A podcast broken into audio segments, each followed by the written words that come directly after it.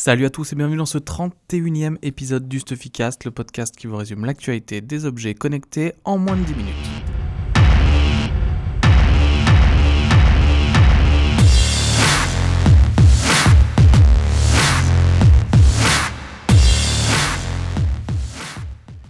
La plus grosse news de la semaine vient juste de sortir. On est jeudi soir, c'est le moment où j'enregistre le podcast. Euh, on vous a fait un test de l'Amazon Echo il y a une semaine. On vous organise un concours pour vous l'offrir. Je vous invite à participer si vous ne l'avez pas encore fait. Euh, et Amazon vient d'annoncer deux nouveaux euh, modèles pour Echo. Donc le premier, ça s'appellera donc, ça s'appelle l'Amazon Echo Dot.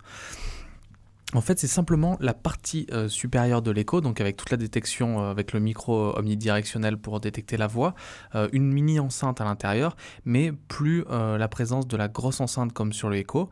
Et en fait, ce module, qui est peut-être six fois plus petit que, que le Amazon Echo classique, va se brancher à vos enceintes existantes, que ce soit avec un port jack ou en Bluetooth. Donc ça permet simplement de rendre toutes vos enceintes intelligentes, de leur intégrer Alexa.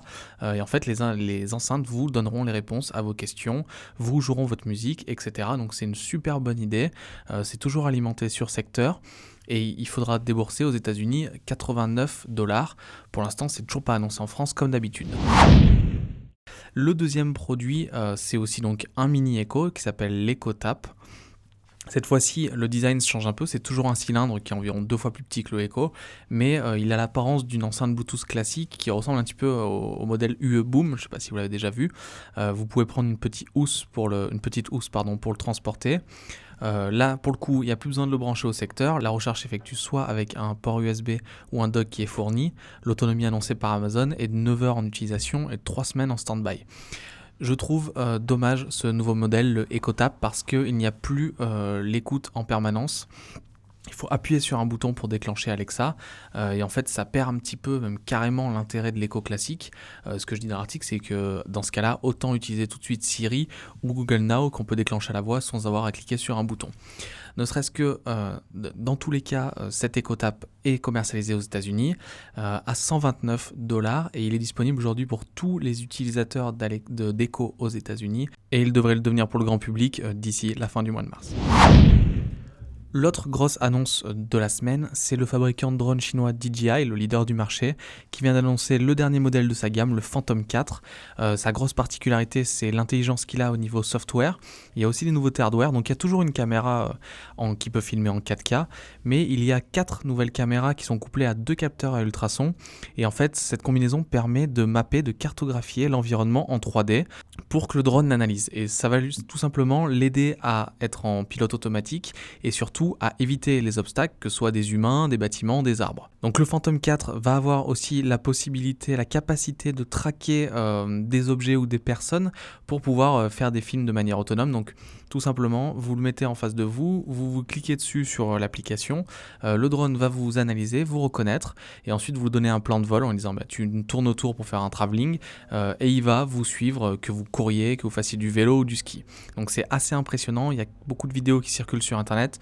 Je vous invite à aller voir celle de The Verge qui, montre bien pendant 10 minutes toutes les capacités du drone. Au niveau de l'autonomie, qui est un point faible de tous les drones, euh, le DJI Phantom 4 s'en sort pas mal avec un temps de vol annoncé de 28 minutes. Euh, donc il pourrait couvrir une distance de 5 km au total. Euh, sa vitesse maximum est de 72 km/h et en fait il est déjà disponible en avant-première dans les Apple Store et sur le site officiel de DJI. On a eu quelques nouvelles de GoPro, je vous avais parlé dans les épisodes précédents de ses problèmes financiers en ce moment, de l'annonce future du Karma, son drone.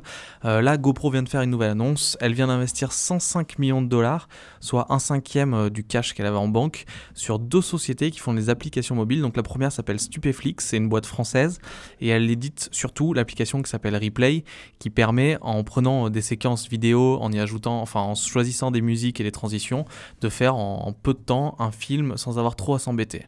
La seconde s'appelle Splice, et Splice c'est un éditeur euh, de vidéos mobile euh, un peu plus avancé à la manière d'un Final Cut ou d'un Movie Maker, iMovie, sur, euh, sur mobile. Donc ces deux investissements montrent que GoPro ben, cherche à investir pour s'en sortir, c'est une bonne chose, et notamment à étendre son écosystème d'applications pour rendre l'édition de vidéos, ce qui n'est pas accessible à tous pour l'instant, de plus en plus simple avec ses caméras. Je vous remercie d'avoir écouté ce 31e épisode du Stuffycast. Si c'est le premier que vous écoutez, vous en avez encore 30 à écouter d'avant. Euh, si vous ne nous connaissiez pas, bah, je vous invite à vous abonner. Si vous aimez ce qu'on fait, euh, laissez-nous une petite note sur iTunes, ça nous fait toujours plaisir. Un petit commentaire sur le site. Euh, faites un tweet du podcast, enfin faites parler de nous, quoi, ça nous fait plaisir. Et moi je vous donne rendez-vous la semaine prochaine pour encore plus d'actualités sur les objets connectés. À la semaine prochaine.